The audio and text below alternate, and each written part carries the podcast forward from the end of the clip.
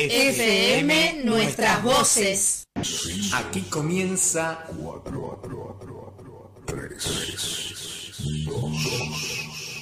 5 a marzo.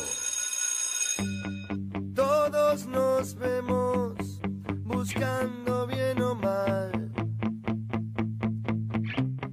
una salida en el cielo.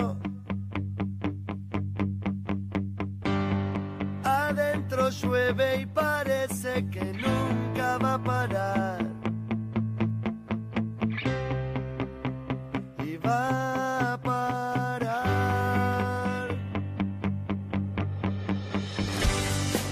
Una sonrisa se ve reflejada en un papel. Y se te empañan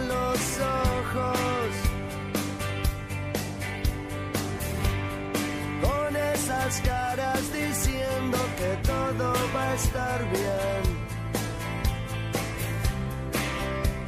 Y va a estar bien.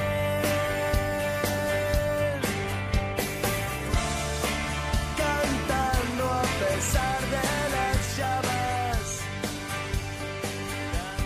La la la la la la la la la la la. Por eso es que Lucas se dedica a ser el matero oficial de 5 a marzo, porque contando tiempos, mucha matemática, pero se complicó un poco. Buenas noches, bienvenidos.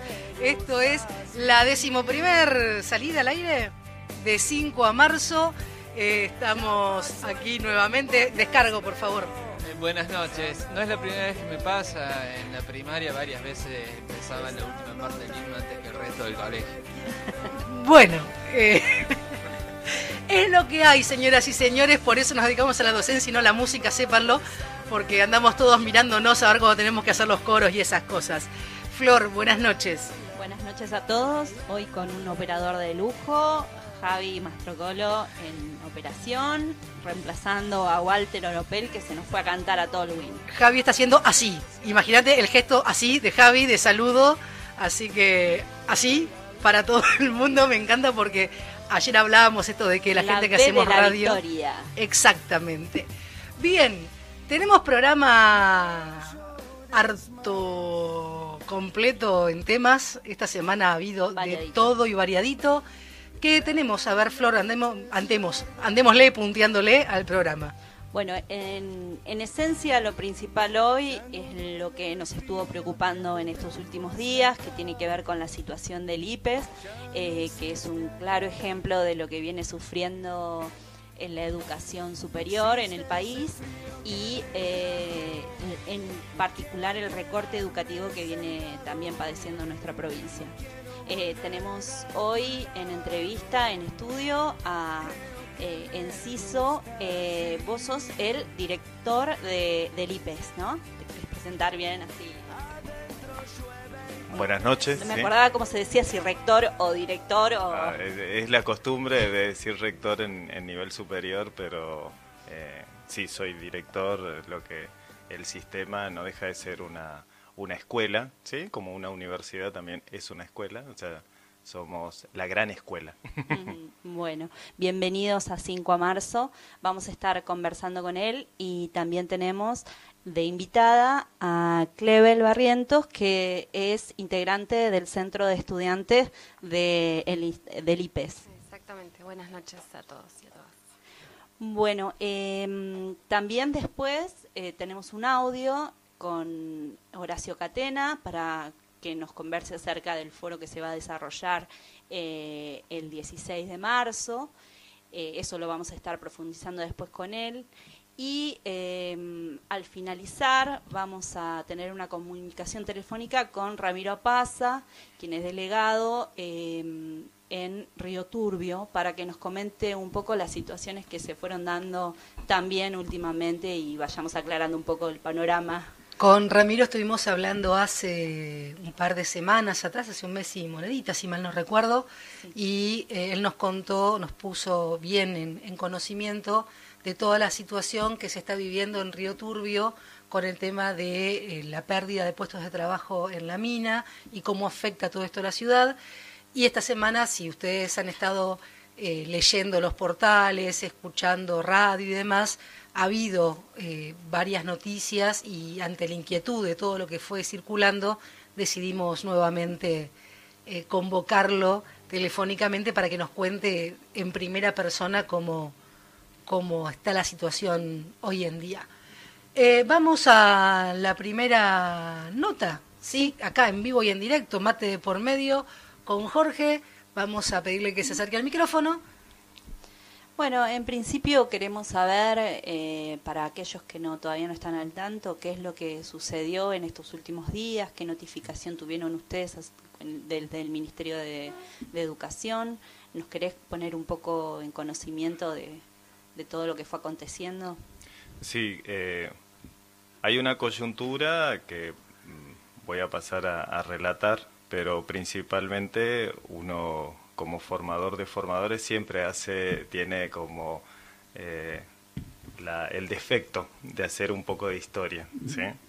Y, en ese defecto, cuando inicia, digamos, las conversaciones con el actual gobierno, como le pasa, digamos, a todo equipo de gestión del 2016, eh, siempre está el desconocimiento sobre qué es lo que hacemos. Eh, siempre está la imagen del nivel superior privilegiado, el nivel superior que cobra eh, sueldos muy altos, el nivel superior que no saben que capacitamos, el nivel superior que no saben que investigamos, el nivel superior que no saben que nos acercamos a las escuelas y trabajamos junto con cada, o sea, eh, yo conozco a cada docente, cada docente nos conoce, directivo, de inicial, de primaria, digamos. No es un, instituto encerrado, no es un instituto que es eh, autista del sistema, ¿sí? sino que está comunicado con el sistema.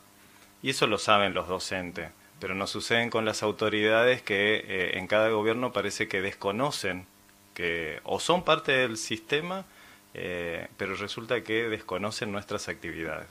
Así comenzó el 2016, entre idas y vueltas, eh, de entendimiento, de que nosotros nunca informábamos.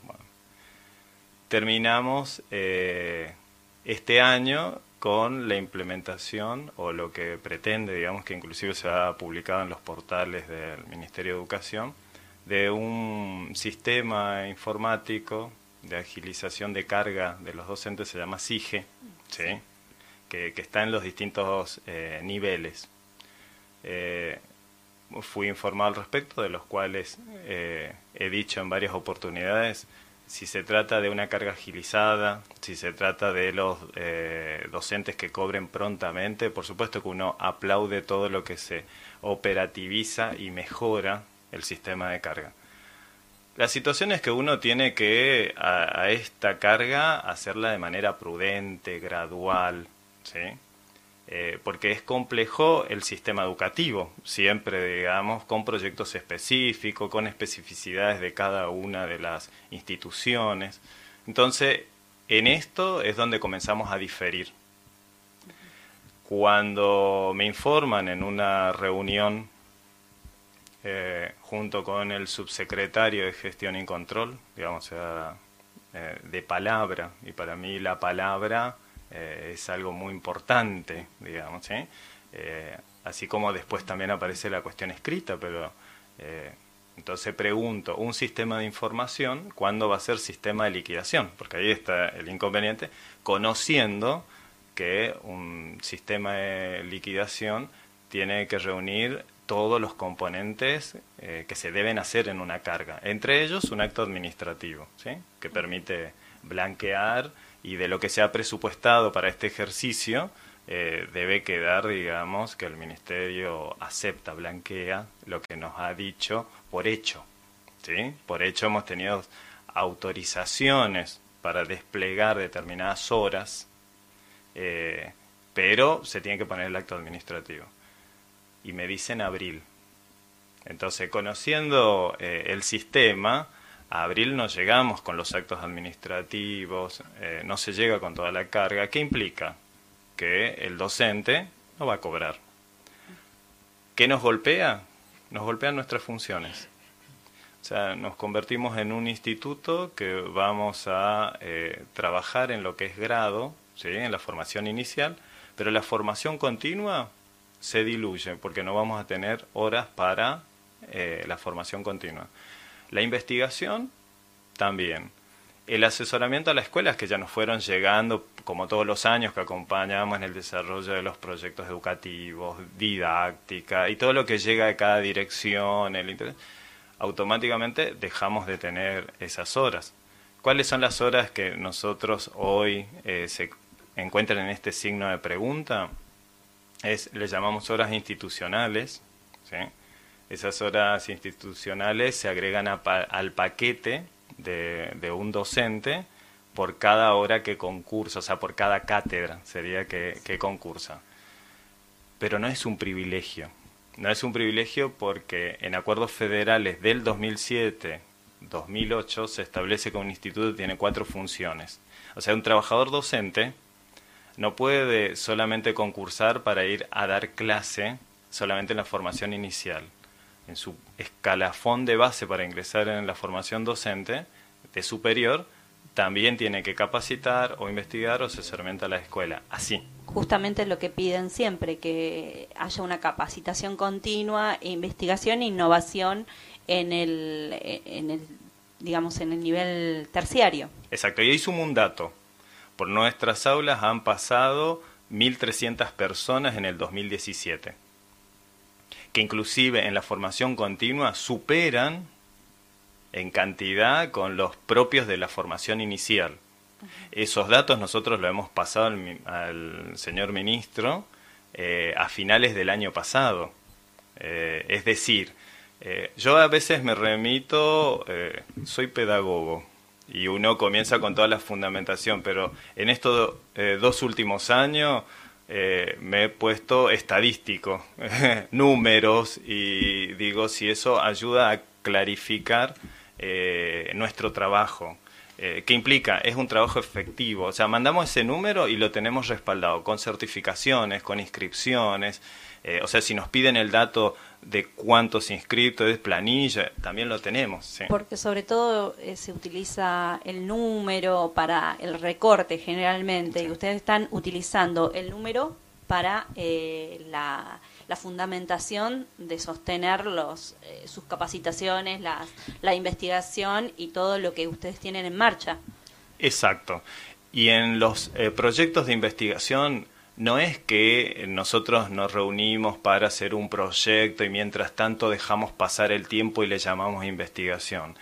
Esto está en articulación, cada uno de los proyectos históricamente en el IPE es vinculado con la universidad, con el Instituto Nacional de Formación Docente, con especialistas que han sido directores de proyectos de investigación nuestra, como eh, Marta Souto, Flavia Terigi, digamos, han aparecido eh, distintos eh, autores que son reconocidos dentro de la pedagogía. Una pregunta para el que quizás no está inmiscuido directamente con, el IPES y quizás también no es docente. Eh, en estas investigaciones que vos contás que se realizan y que están vinculadas con eh, otros, otras escuelas, otros establecimientos, ¿qué tipo de investigación se hace para el que no conoce el, tema? ¿sí? Eh, ¿Qué cosas investiga un docente que trabaja en el IPES? Eh, nosotros hacemos investigación educativa. La investigación educativa está eh, puesta en sobre formas de enseñanza. Entonces hay las en los últimos informes o equipos de investigación estuvieron versionando sobre la enseñanza del inglés, por dar un ejemplo. ¿sí? Hay otros que han versionado sobre lo que es la transmisión y la transmisión en la educación primaria ha habido publicación, eh, digo, investigación y que llegó a la publicación eh, editorial respecto a eh, cómo políticamente pensaron nuestras directoras de nivel primario, es un registro único, digo, por si no se hubiese perdido, y sin embargo está, cómo gestionaron de manera curricular eh, directoras que en su momento dieron su versión de, de, la educación primaria y que hoy ya no están con nosotros, eh, digo, en vida, pero ha quedado ese registro. Bueno, esa investigación está, eh, está puesto, hay mucho registro. El punto es que eh, han pasado los gobiernos y, eh, y, en el Ministerio de Educación no han leído, eh, no han prestado atención a todo este insumo y bagaje de lo que nosotros tenemos en nuestra biblioteca, de lo que está en cualquier momento que nos pida, está para la lectura y muestra el trabajo genuino de, del instituto. Aparte de, de esto, lo que nosotros sentimos es que al perder nuestras horas, que son, le llamamos contra cuatrimestre, ¿por qué le llamamos? En su momento se decidió que nosotros no hagamos todas nuestras materias anuales. ¿Qué permitió? Eso fue una idea de eh, Flavia Terigi y Gabriela Dicker, y que permitió que algo que es dura un cuatrimestre, en el segundo cuatrimestre entonces uno no le estaría pidiendo al Estado, demen más horas, ¿sí? Para capacitación, para formación continua. Entonces, un cuatrimestre estamos en la formación inicial y en el otro cuatrimestre estamos trabajando en la formación continua. El Estado nos paga todo el año, y nosotros siempre estamos frente a alumnos. Lo único que son frente a alumnos de la formación inicial, frente a alumnos cursantes de la formación continua, son docentes en ejercicio. Bueno, esto, si también lo traducimos en datos, que es algo que vengo repitiendo, nuestro presupuesto anual eh, de este 2018 son de 660.000 horas cátedras. El IPES ocupa en un promedio aproximadamente una 4.050 horas. Nosotros hemos sumado eh, en el, lo que en ejercicio 2017 hemos ocupado con todas las funciones, con todos los diseños que tenemos viejos, nuevos. Eh, en diciembre del 2017 de un dato que nos da el propio ministerio, que es la tira dependencia, de 3.900 horas desplegando todas nuestras funciones. Entonces nosotros estamos ocupando el presupuesto nada más que el 0,6%, no llegamos ni al 1% de uso de horas, eh, que si inclusive le dieran a nuestro instituto hermano de Río Grande, el Freire, no llegaríamos ni al 10%, llegaríamos a 1,5%, digamos.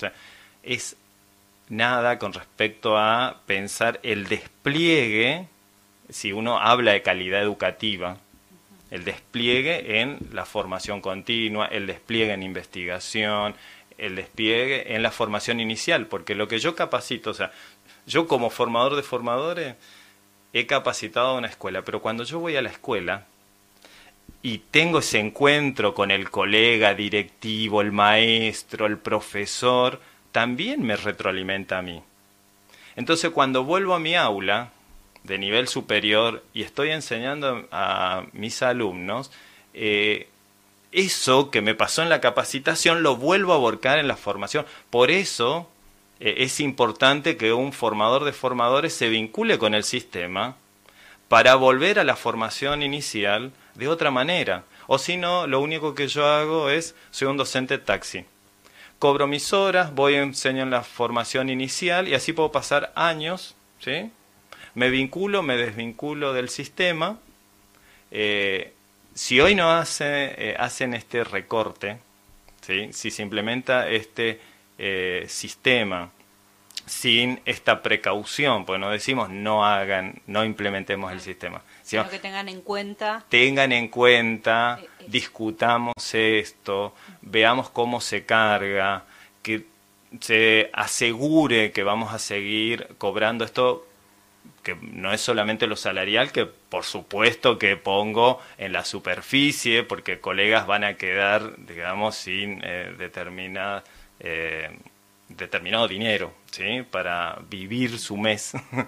eh, no obstante, también hay una discusión de fondo, que es quedamos sin horas para cultura, quedamos sin horas para los ciclos introductorios, quedamos sin hora para muchas cosas que el instituto viene desplegando. Nosotros hasta los sábados abríamos eh, ah, seguimos abriendo, digo, para una movida cultural.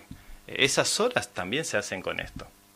Ya, Sí, se nota, en, por lo menos en el IPES de, de acá de Ushuaia, eh, ese movimiento que, que hace del IPES un centro, donde hay muchos, eh, digamos, encuentros, hay muchos espacios para debatir y también estos espacios culturales que, que vos decías.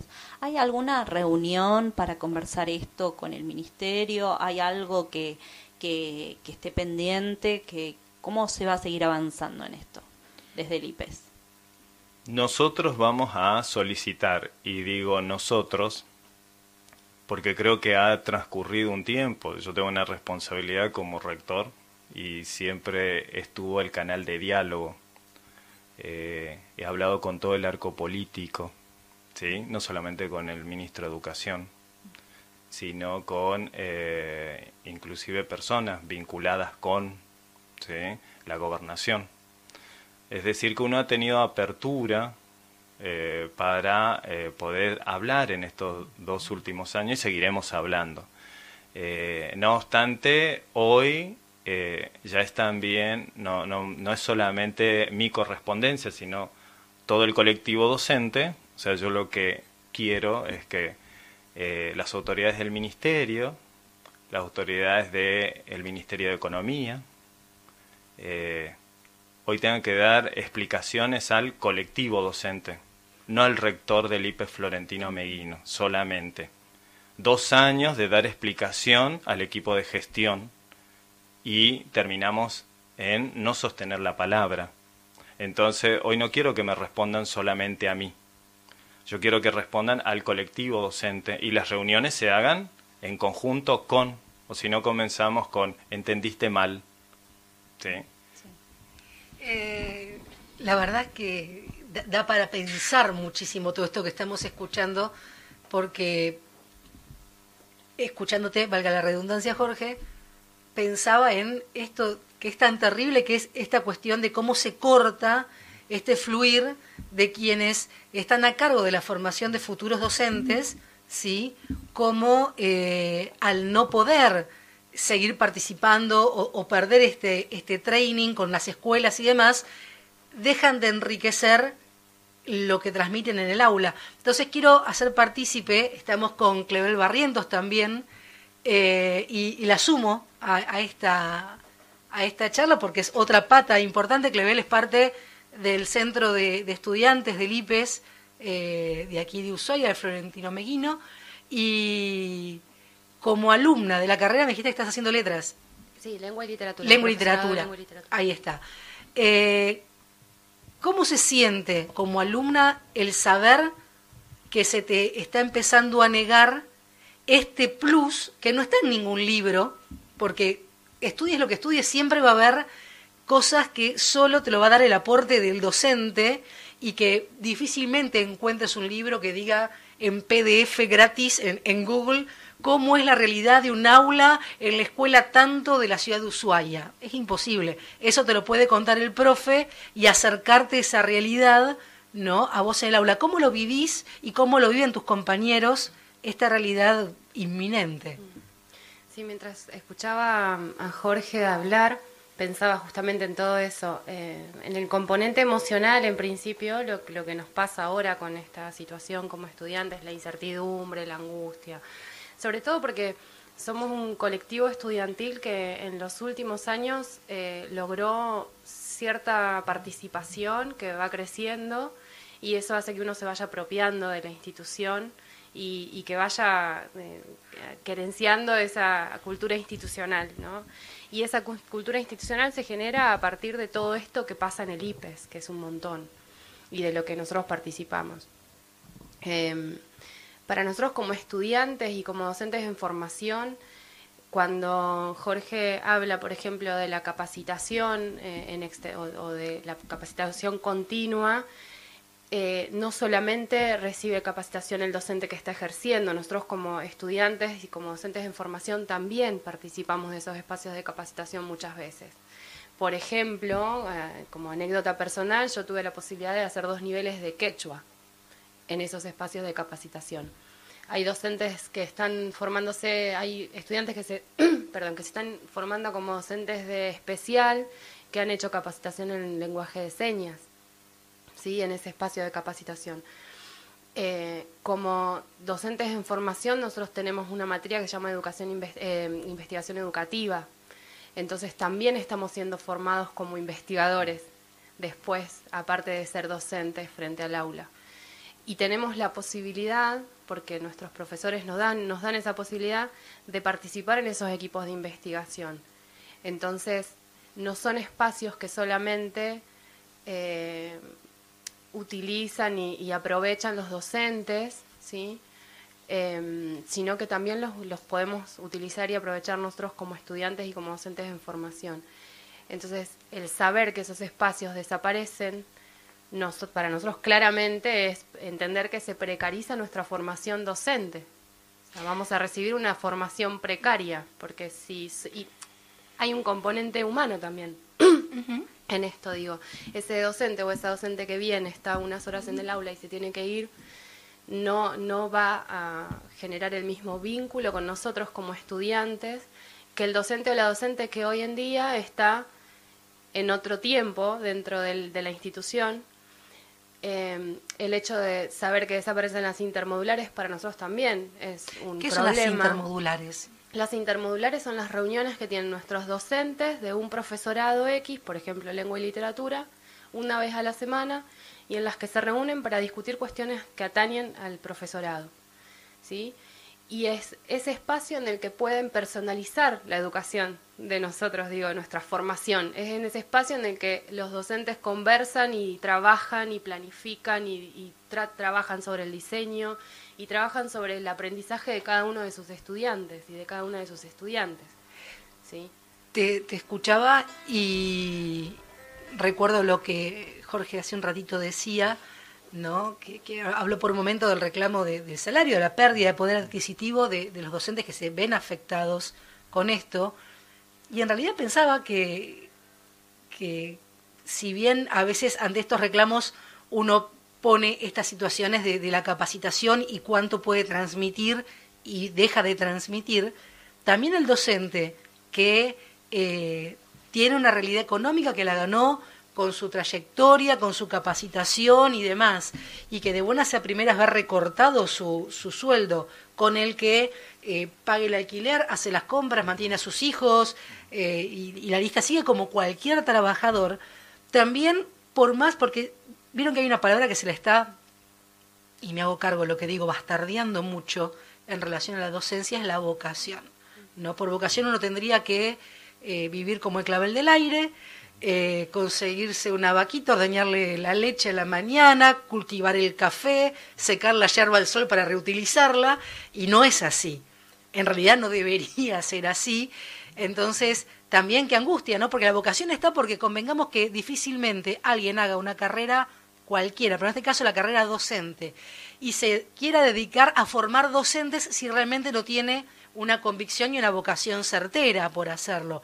Pero por otra parte, quienes están atentando contra la vocación docente son aquellas personas que lo ponen en el tironeo de o pagué el alquiler o capacita ¿no? a, otras personas y, y dedicarle tiempo que si a vos te está faltando el, sustento vital, difícilmente puedas poner la cabeza en, bueno, voy a ver de hacer una investigación por mi cuenta, y porque en realidad la realidad es que vos vas al supermercado y con vocación no pagás la leche, ¿no?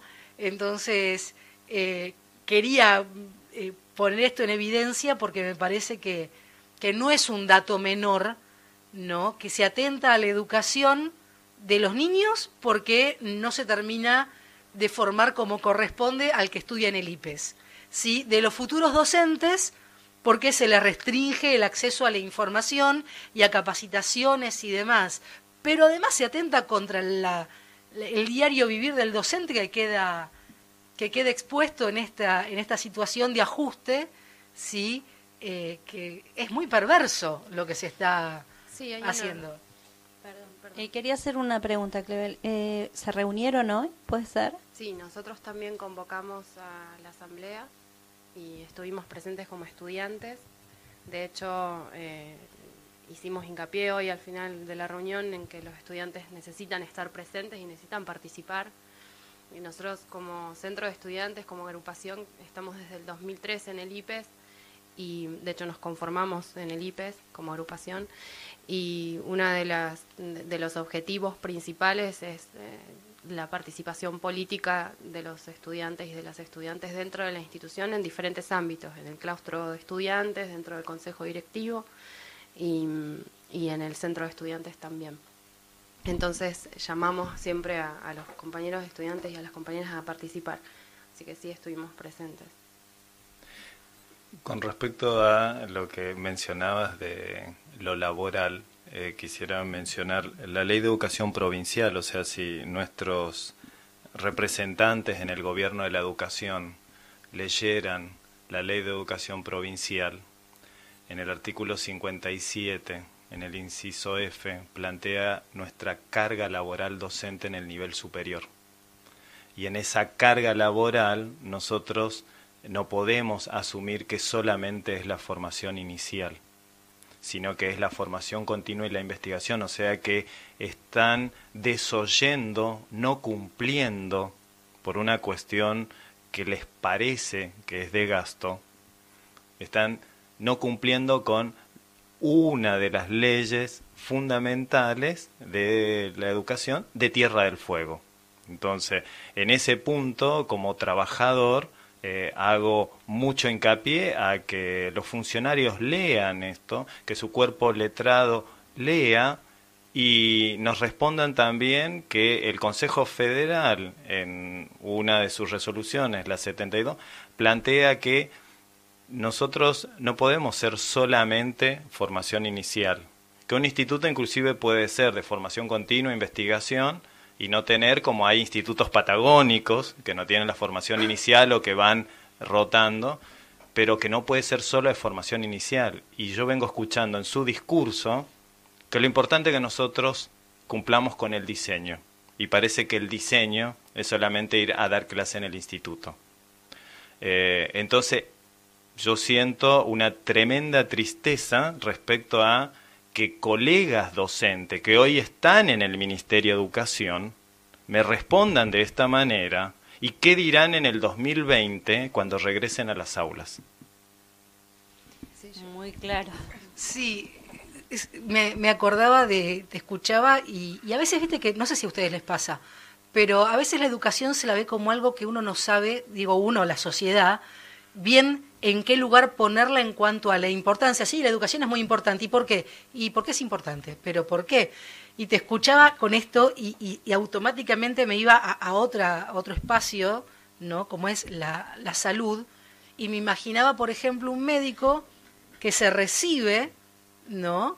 Y va a la facultad y sigue enseñando a futuros nuevos médicos con el bagaje que aprendió con lo que pueda leer por interés propio, pero sin eh, seguirse perfeccionando y, capacitando y pensaba cómo serían los médicos que de ahí en más, pasando el tiempo, ¿sí? no, no habría avances, no sabrían eh, hacer nuevos estudios. Entonces, entendamos que cuando hablamos de educación y de capacitarse en la educación, es garantizar que justamente no quede vieja, permítaseme, por ahí no es exactamente, pero quiero hacerlo más clara en, en, las palabras, es justamente que no se vuelva una educación vieja, sino poder ir actualizándose, poder mejorar cuestiones, porque la educación es algo vivo, como la sociedad, ¿no? Entonces, eh, se me cruzó la analogía y me pareció que era un buen modo de entenderlo.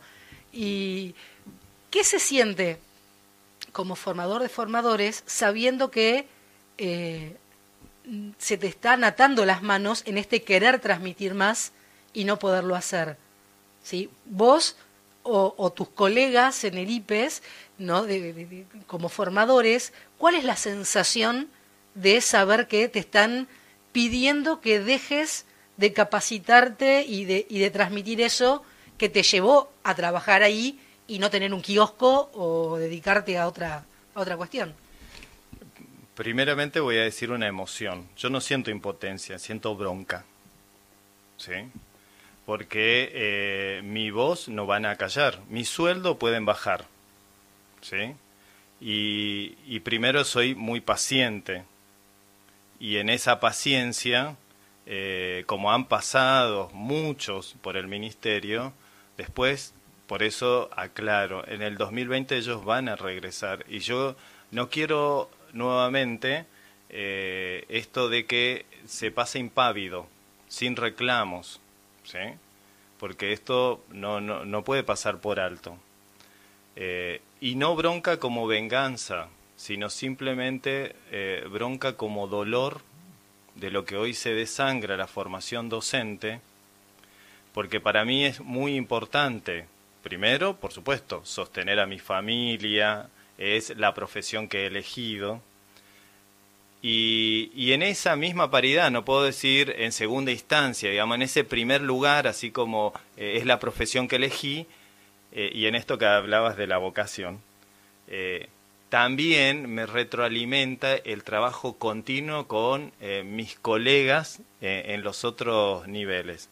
Entonces, lamentablemente lo que van a hacer es, nos van a diluir, porque colegas van a comenzar a decir, no es opción el nivel superior, es para el tiempo que me sobra, me, voy a ir al nivel superior, los profesores dejarán de ser, eh, de, elegir como un lugar para desarrollarse, porque yo llevo una trayectoria como maestro de primaria. Cuando hice otros estudios, eh, dije, eh, quiero transmitir lo que pasé en las aulas de primaria y hoy quiero ir a la formación de formadores. Y para eso me especialicé y muchos colegas hicieron eso, tuvieron la secundaria un tiempo y después eligieron la formación docente. Uno quiere volcar nuevamente al sistema eh, este, este trabajo, esta vocación. Y hoy no, ante esta situación no estaría esa opción. Simplemente sería, estoy en el otro nivel y si me sobra tiempo, voy al nivel superior eh, como una cuestión altruista, no de desarrollo profesional, no del desarrollo del trabajador, de pensar el nivel superior, que tiene sus lógicas, como hay otros colegas que eligen en toda su trayectoria estar en la primaria, estar en la secundaria, ¿sí? estar en el nivel inicial, y hay otros que elegimos estar en la formación de formadores. Eh, y nos lleva tiempo, eh, porque uno, me acuerdo mis primeros pasos, uno entraba así como eh, muy académico y, hoy creo que siempre a mis alumnos les le suelo decir, quienes fueron mis alumnos hace 15 años atrás y vuelven a ser mis alumnos van a encontrar un Jorge Enciso diferente, respecto a esa cuestión académica, porque uno va aprendiendo en el terreno, vinculándose con los otros colegas, en esto que hablaba Clevel, esas reuniones institucionales, implica no solamente que yo digo, a ver, ¿qué planificamos? Sino yo prendo del colega. Yo me acuerdo mm, a personas ya jubiladas eh, del Instituto de Formación Docente, que yo los miraba eh, aprendiendo, aprendiendo en esa, en esa reunión.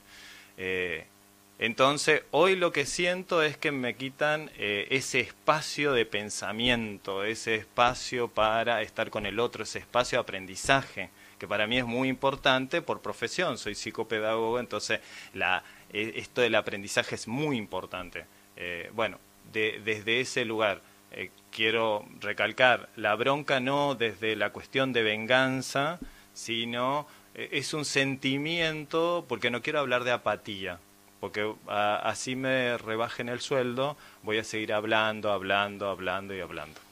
Defecto de los docentes, ese Clevel. Sí, yo quería volver sobre dos cositas. Em, por ahí para que sea un poco más eh, claro y, y, concreto para la gente que nos escucha que no es eh, educadora o educador. Dentro de nuestra formación, por ejemplo, hay un espacio que son las prácticas dentro de ese espacio, nosotros desde el primer año salimos a tener contacto con chicos y chicas, adolescentes de diferentes edades, según la formación en la que estemos, desde, en de diferentes formas, ¿sí? aprendizaje en servicio, apoyo escolar, dentro de las aulas. Eso hace que nosotros los que vamos a, y nosotras las que vamos a ser futuras docentes de esos chicos que hoy están en el primario, en el secundario, conozcamos esos grupos, nos encontremos con esos chicos en el aula y ya veamos cómo los docentes ejercen y podamos hacer revisiones sobre nuestra propia práctica ya desde la formación. Si esto sigue adelante como creemos que está pasando, como está pasando ahora, no, no creemos, está pasando concretamente, eso no va a pasar más. ¿Sí? Porque los, eh, esas prácticas son observadas, nuestros profesores van y observan nuestra práctica, ¿sí? Y nos hacen devoluciones y nos forman en el aula. Entonces, eso no va a suceder. No sucede porque ese docente cobra esas horas como corresponde, porque está trabajando. Cuando va y nos observa dar una clase de 40 minutos, 80 minutos, tres veces por semana. Entonces, para que sea más claro, ¿sí? para los papás y las mamás que escuchan, los docentes que se están formando en este momento para ser los docentes de sus hijos en el futuro, se forman de una manera y con una calidad que si esto sigue adelante no va a ser. Eso en, un principio. Más allá, además, digo, de la formación eh, continua, de la capacitación, de la investigación, de todo lo que hacemos. En las jornadas culturales del IPES, nosotros como estudiantes tenemos la posibilidad de, hacer, de dar ponencias, de dar talleres, como centro de estudiantes participamos con más de seis talleres y charlas, debates el año pasado. Eso se organiza, esas, esas jornadas de, del IPES que son tan, tan, tan parte de la, de la cultura institucional, también son organizadas por un equipo de docentes que permiten que también participemos los estudiantes y las estudiantes de esa organización.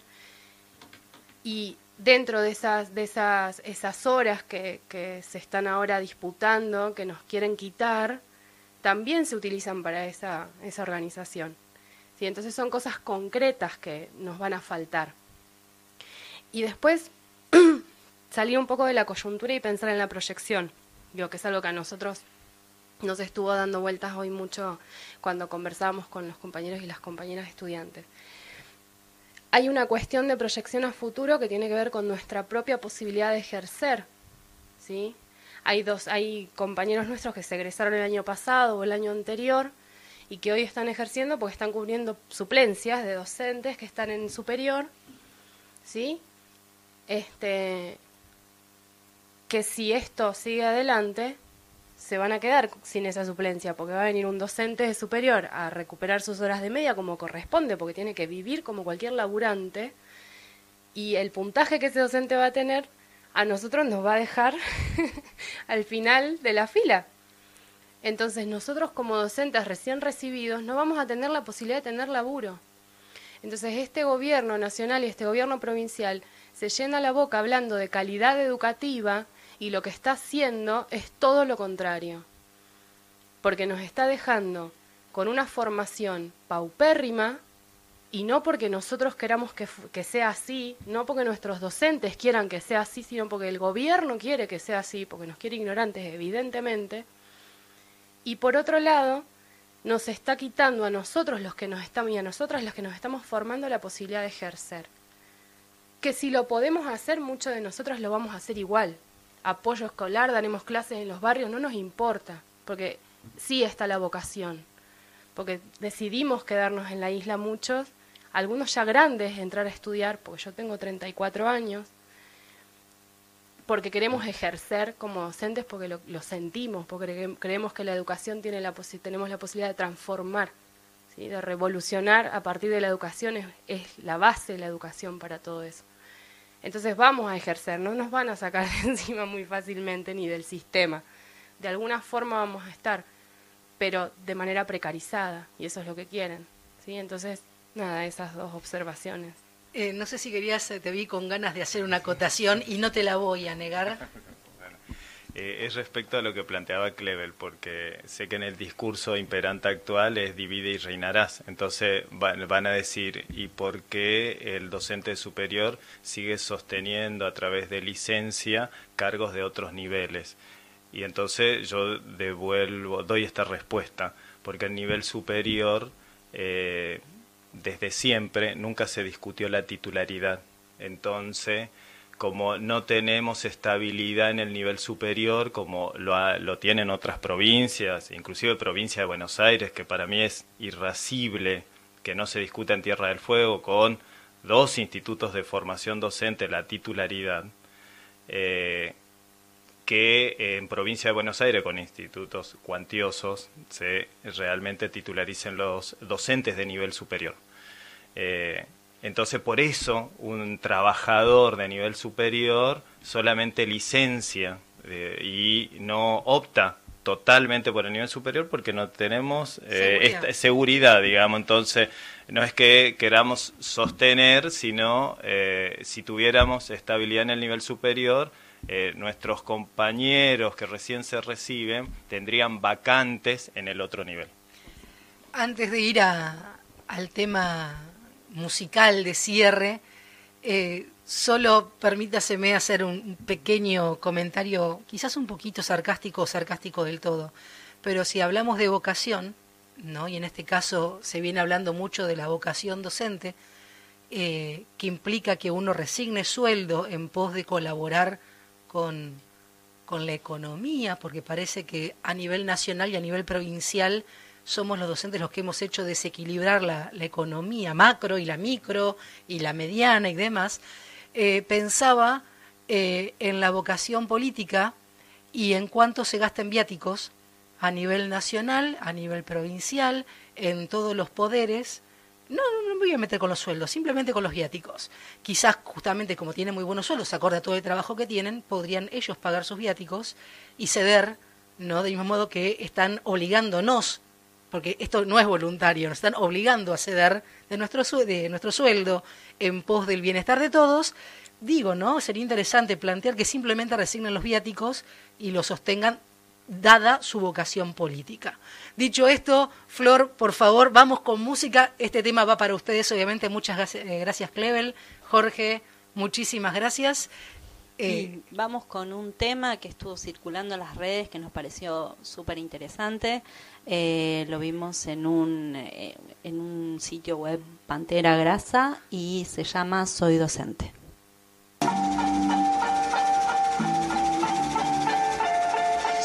No soy el que trabaja cuatro horas por día, ni el que tiene tres meses de vacaciones, no soy el que vive de paro, ni el que no le gusta laburar, no soy el que abusa de las licencias, soy profe, soy mi caja de tizas y borrador, mi resma en la impresora y mi cartuchera llena de lapiceras para compartir, soy el oído y la mano que acompaña el camino de estudiante, soy el centro de estudiantes, el proyecto extracurricular, el trabajo interdisciplinario, soy el trabajo fuera del aula, desconocido y descalificado, soy la madre que está ausente en el acto de sus hijos, soy la atención a la diversidad de aprendizajes, de creencias, soy el promotor de igualdad social, soy el que está en el patio promoviendo la salud a través de la actividad física, soy la voz que grita por los derechos de la educación y la mano que la sostiene, soy el que ha cubierto las falencias de un Estado ausente que pregona calidad educativa en el discurso pero no la ejecuta, soy también estudiante todo el tiempo, soy el pintor de aulas, el abogado que negocia, el economista que administra recursos, el vendedor de rifas, el cocinero, el organizador de viajes, el prestamista, el psicólogo que escucha y aconseja, el arquitecto que planifica y construye, el albañil que inicia cimientos, el enfermero que cura heridas de recreo, el costurero y el artista que adorna. Soy todas las profesiones en una, soy quien ve pasar al mundo entero por sus aulas, soy el formador de formadores que quiere encender la chispa del compromiso en los futuros docentes, soy el chivo expiatorio de la sociedad, de una sociedad anestesiada, ignorante, cobarde, de una sociedad que apunta con el dedo y enarbola, orgullosa, la bandera de la opinión desinformada, que traga la opinión tendenciosa de los medios y la vomita sin digerirla.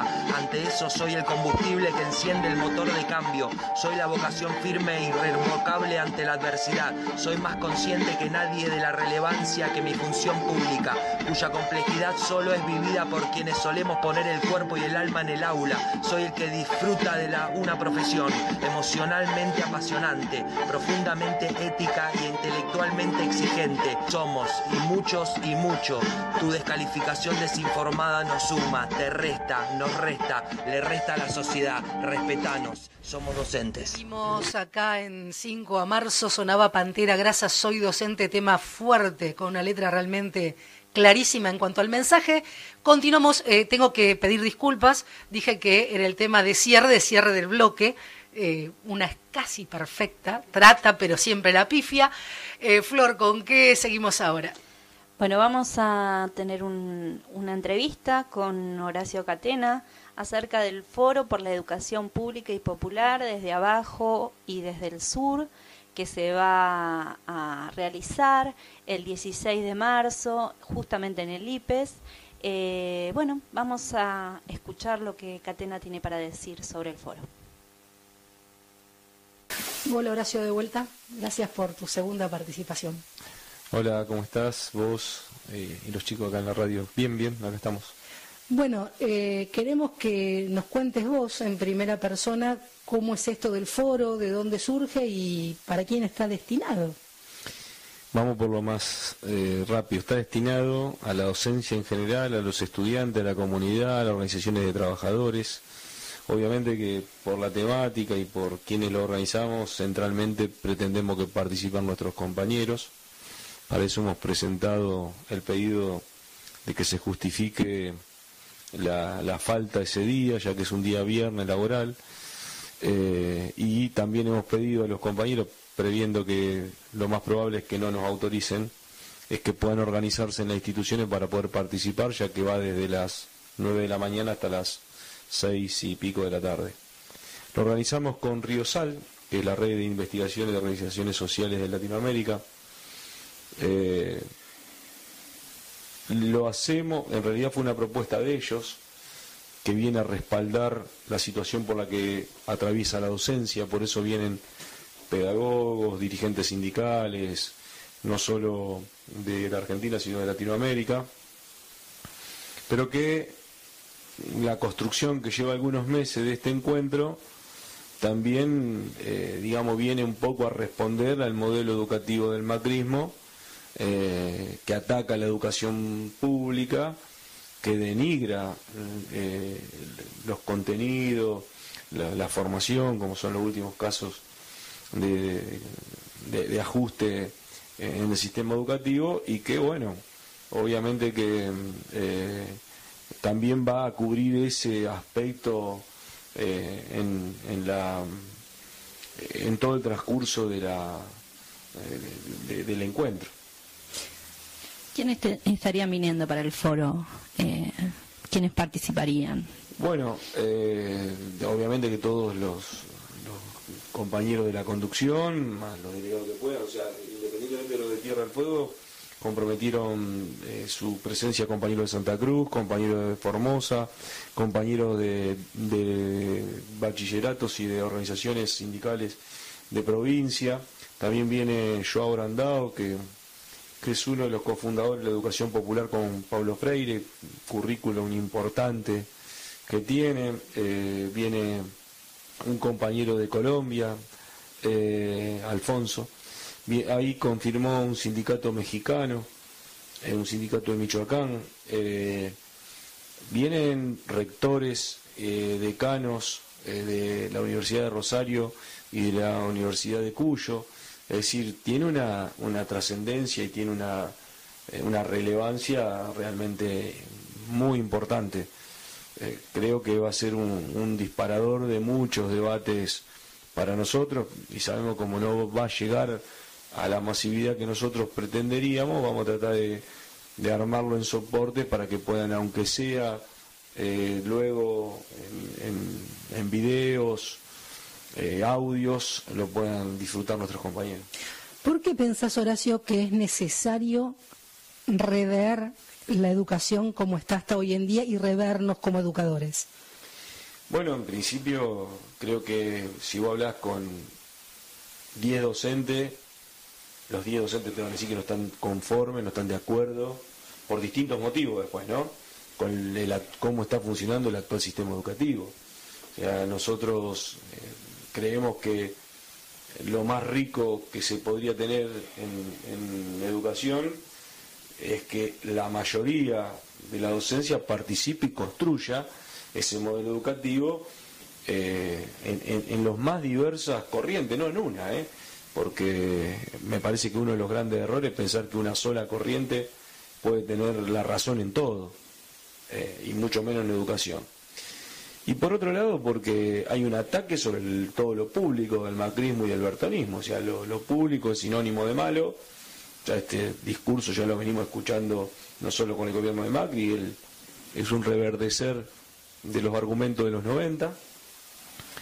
Pero bueno, nos parece que también es, importante poder eh, ponerlo en discusión. Nosotros lo que pretendemos con este, con este espacio es poner en discusión algunos temas. Eh, y algunos temas que frecuentemente no ponemos en discusión, que tiene que ver casualmente con con las discusiones de los currículum, con la práctica pedagógica, con el tipo de práctica pedagógica, con el tipo de organización docente, no para darle la razón a alguien, sino para que se, se abra el espectro en, el que nosotros trabajamos y pensar en organizaciones eh, escolares más democráticas o distintas, cómo es el, el, el aspecto antidemocrático que tenemos que un director puesto por el gobierno, no estoy hablando del director de escuela o el rector de escuela, que en todo caso lo podemos corregir en la carrera docente, sino un director político que no lo eligió nadie,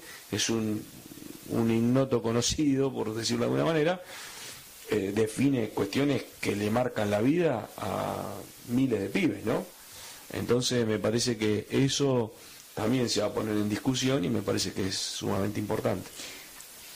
Eh, el encuentro se hace en el IPES, justo en un momento bastante difícil para los IPES en la provincia. Sí, es un momento difícil para todos los institutos de formación en la Argentina. O sea, el ataque del IPES Florentino Maguino y el Freire a los terciarios tienen su, su anclaje en el ataque del macrismo eh, para la destrucción de todos los institutos de formación que tiene una trayectoria terrible en nuestro país y, de gran prestigio en, toda la región. Lamentablemente tuvimos razón en febrero, tuvimos una reunión con Jorge Enciso y otra compañera, una, vice creo que era del IPES, donde dijimos que cuando fuimos a plantear hacerlo ahí, porque dijimos es un modo también de referenciar, de fortalecer y defender la educación pública en, en su gestación, en la formación docente, ¿no? Y bueno, ahora salió todo el, plan eh, que le están aplicando a las escuelas medias, que le están aplicando a las escuelas primarias y lo que le van a aplicar o le pretenden aplicar al, al instituto, a los institutos de formación. Ahí es muy importante porque claramente no se va a poder defender el instituto de formación sin la comunidad educativa. Los docentes solo no van a poder defender el, el instituto o los institutos como tampoco se puede defender la educación pública tal como conocimos hasta el momento. No la puede defender solo la docencia, queda absolutamente claro. Si nosotros no podemos, qué sé yo, por ejemplo, otro ejemplo que podemos ver es lo del cierre de las escuelas en San Fernando, en las islas del Tigre. Si no se mueve la comunidad y no se visibiliza, la docencia sola, ¿cuánto tiene? Cuatro docentes por escuela, diez docentes por escuela, no, no generan absolutamente nada. En este caso me parece que nosotros venimos de menor a mayor, creo que, que podemos, eh, trabajando bien con la comunidad, podemos llegar a, que se defienda la educación pública en un contexto más general. Una última pregunta y desde ya te agradezco este, este ratito. Pregunta práctica así para que nos está escuchando y está con ganas de participar del foro. ¿Tiene algún costo? ¿Hay que pagar algún arancel? Eh, ¿Cómo tengo que hacer si quiero participar? No, en, general nosotros no abrimos las preinscripciones porque lamentablemente no tenemos la, confirmación de, de la eh, de, la posibilidad de asistir con la digamos con la falta justificada de parte del ministerio pero es libre porque además son mesas de charla, no es un, congreso en el cual tengas que acreditar, pero son 15 horas cátedra que van a estar trabajando distintos grupos y distintos expositores, ¿verdad? Eh, es cuestión de el, día ver el programa y a lo mejor no podés ir a todo el programa, pero podés ir a determinadas mesas, hay que ir y después nosotros obviamente vamos a dar una constancia de, de participación y permanencia por si eh, lo necesita para algún, para algún colegio. ojalá que tengamos eh, alguna respuesta del Ministerio de Educación antes del viernes. Bueno, entonces recordamos el foro por la educación pública y popular desde abajo y desde el sur, el 16 de marzo en el IPES, están toda la docencia invitada para debatir y para, bueno, escuchar también y poder hablar acerca de educación. Te agradecemos mucho, Horacio. No, gracias a ustedes. Bueno, esta fue la nota con Horacio Catena y ahora vamos a un tema musical. Eh, vamos a Latinoamérica de calle 13. Soy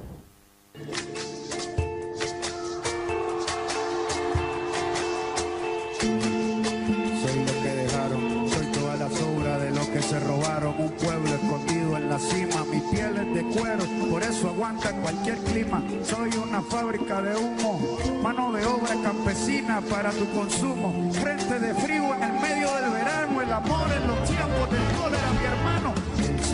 nace y el día que muere, con los mejores atardeceres. Soy el desarrollo en carne viva, un discurso político sin saliva. La cara más bonita que he conocido, soy la fotografía de un desaparecido, la sangre dentro de tus venas.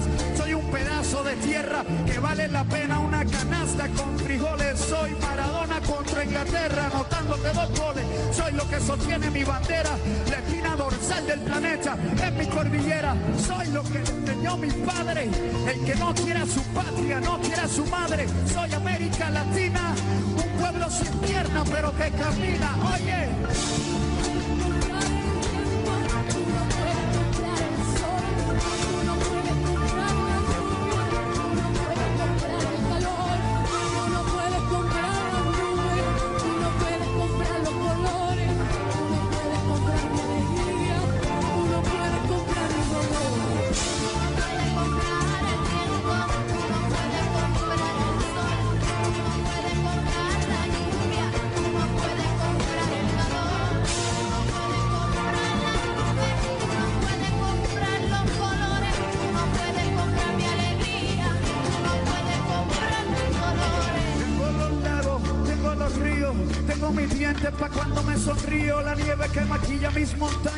Tengo el sol que me seca y la lluvia que me baña, un desierto embriagado con peyote, un trago de pulque para cantar con los coyotes, todo lo que necesito, tengo en mis pulmones respirando azul clarito, la altura que sofoca.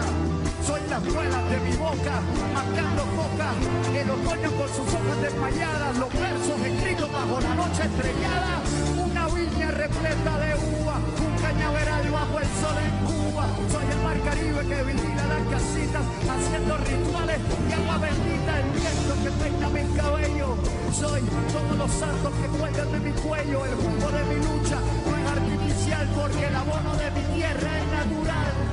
Tú no puedes comprar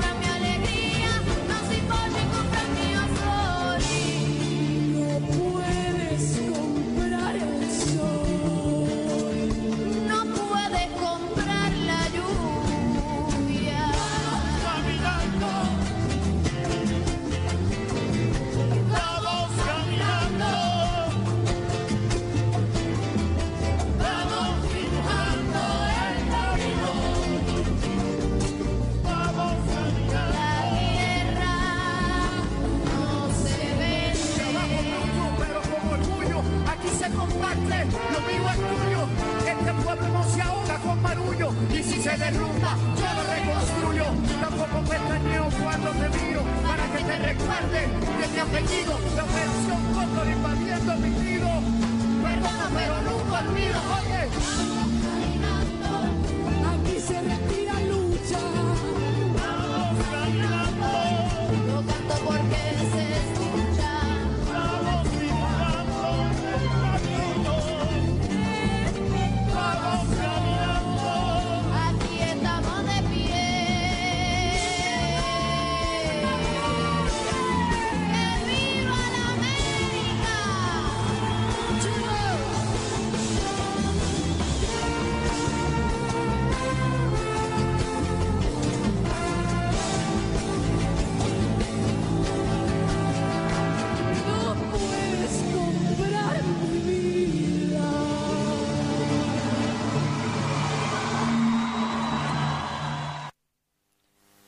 Bueno, esto fue Calle 13 con Latinoamérica y mm, vamos a retomar un tema, lo vamos a hablar entre nosotros porque teníamos una nota planificada, pero bueno, tuvimos algunas dificultades y, no, no la vamos a poder hacer, la vamos a dejar seguramente para otro momento.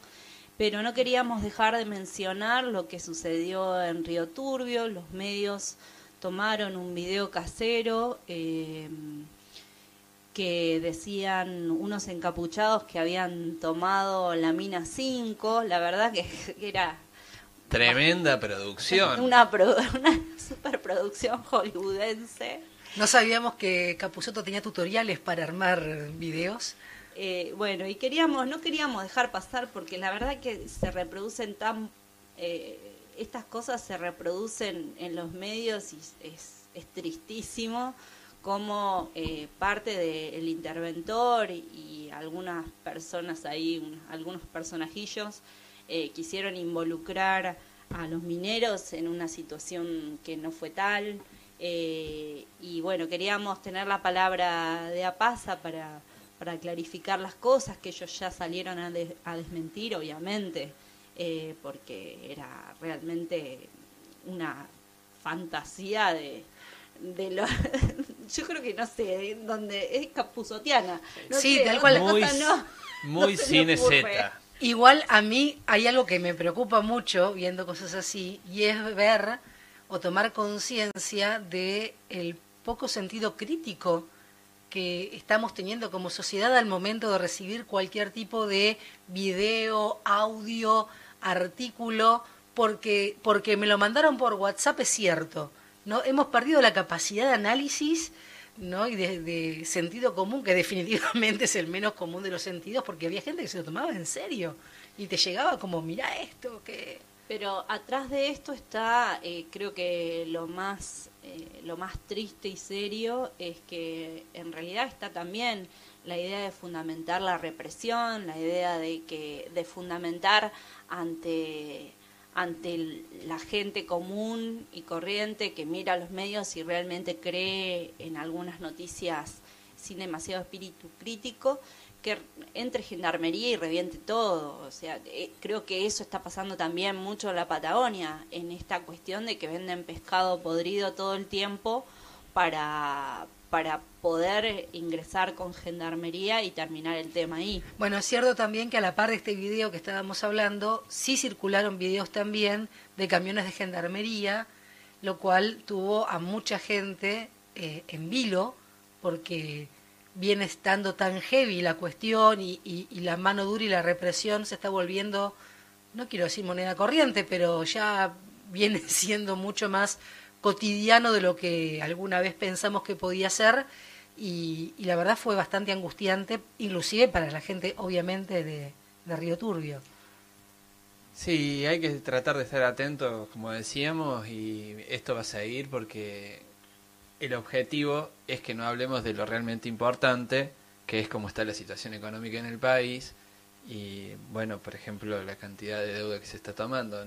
Estos dos años que quedan eh, por delante va a pasar mucho de esto, así que tenemos que estar atentos para realmente prestarle atención a los temas que importan y no irnos por la tangente. Sí, un, un tema que importa también y mucho y que sucedió esta semana fue la gran movilización del 8M eh, que sucedió en toda en todo el país, también en muchas partes del mundo, pero principalmente mm, nos vamos a referir a Ushuaia eh, y a Río Grande que han tenido la verdad que han movilizado un montón de personas, se han adherido también eh, muchas personas al, al 8M, al paro internacional, al segundo paro internacional, eh, pa- digamos, de, de la mujer. Eh, y bueno, y han habido exposiciones ese día, eh, alguna, tenían un pliego reivindicativo eh, donde ellos digamos, habían consensuado una documentación con varias eh, organizaciones. Y bueno, eh, me parece que lo más relevante que, se puede tomar de esa fecha es que la movilización de mujeres y, la reivindicación de todo lo que de todo lo que realmente se está intentando en el día a día luchar acerca de la eh, erradicación de las diferencias en cuanto a lo laboral, en cuanto a lo social, eh, el parar la violencia, el debate, abrir el debate acerca del aborto, eh, en qué condiciones, eh, acerca de su penalidad o no. Eh, bueno, fueron parte de, lo que se habló durante estos días y me parece sumamente interesante. Y tenemos que hablar también de nuestra reivindicación como organización, eh, que es acerca de la no criminalización de la protesta hacia la mujer en nuestra, en, en nuestra organización, que es a la figura de Vero Alfonso, que fue la primera exonerada mujer por el gobierno de Río Sebartone. Sí, eh, algo que, vos lo venís diciendo con un, una puntualidad maravillosa. Yo particularmente todo lo que tengo para decir es que está genial que empecemos a visibilizarnos y, a tomar la calle, ¿no? Y a demostrar que somos muchas y, que había, que es algo que a mí siempre me gustó en este tipo de reivindicaciones. eh, que tienen que ver con, con la vida, que estuvimos acompañados por un montón de niños, que estuvimos acompañados y acompañadas por un montón de, mujeres mayores, ¿no? Que, que, estaba toda esta movida transversalizada por, por la cuestión de decir ni una menos, de pedir por aquellas mujeres que están siendo víctimas de vejaciones, de maltratos, presas políticas, se la nombró también a Milagro Sala, eh, entendiendo que más allá de la cuestión político-partidaria, legal y demás, es una mujer que está detenida sin mm, causa legal que, que lo apañe eh, y poner en, en- en vistas de todo el mundo la necesidad del debate del aborto, que me parece que no es un tema menor, que costó mucho ponerlo en, en autos, ¿no? De, de- que sea un tema social y, y que sea tomado por las mujeres, porque hasta ahora se venía hablando y muchas veces eran los hombres los que abrían la opinión y es que ahora se ha embanderado, ¿no? Eh, por las mujeres, al fin, me parece que es un paso adelante que, que no va a tener vuelta atrás, que pase lo que pase con el debate después en, en las cámaras a nivel nacional, ya está el tema instalado, no podemos, ya, ya no se puede ignorar más. Bueno, y creo que mm, cerrando un poco lo que, lo que fue el programa de hoy y tomándonos un poco a la chacota lo que estuvieron hablando los medios, vamos a cerrar con un tema eh, para reírnos también un poco de estas cuestiones que aparecen. Saludo antes que nada a todos los compañeros que nos están escuchando desde Río Grande. Eh, estaban mandando saludos recién, Ah, así que Ahora que, me- que lo decís, le voy a dedicar este tema a alguien en particular. vos decís, Sí. ¿nos están escuchando? Le voy a dedicar este tema a María, que está en la clandestinidad en la Patagonia, eh, haciendo lío por ahí. Bueno, eh, le vamos a dedicar el tema de cierre. Un beso grande María, te esperamos pronto. No,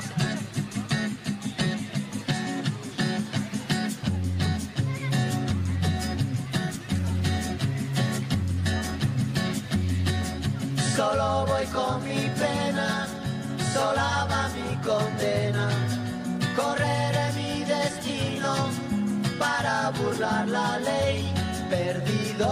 corazón de la grande Babilón. Me dicen el clandestino por no llevar papel. Pa' una ciudad del norte yo me fui a trabajar. Mi vida la dejé entre Ceuta y Gibraltar. Soy una raya en el mar, fantasma en la ciudad. Mi vida va prohibida, la autoridad. Solo voy con mi pena, sola va mi condena. Correré mi destino por no llevar papel, perdido perdido en el corazón de la grande Babilón. Me dicen el clandestino, yo soy el quiebra ley. Mano negra clandestina, peruano clandestino, africano clandestino, marihuana ilegal.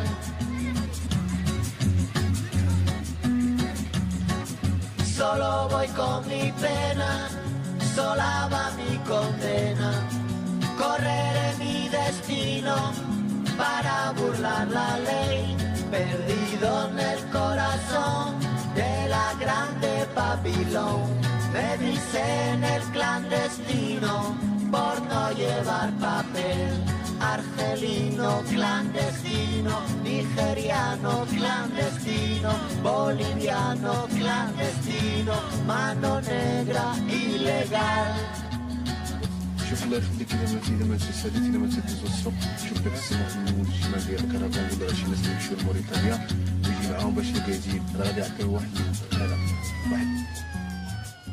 FM Nuestras Voces.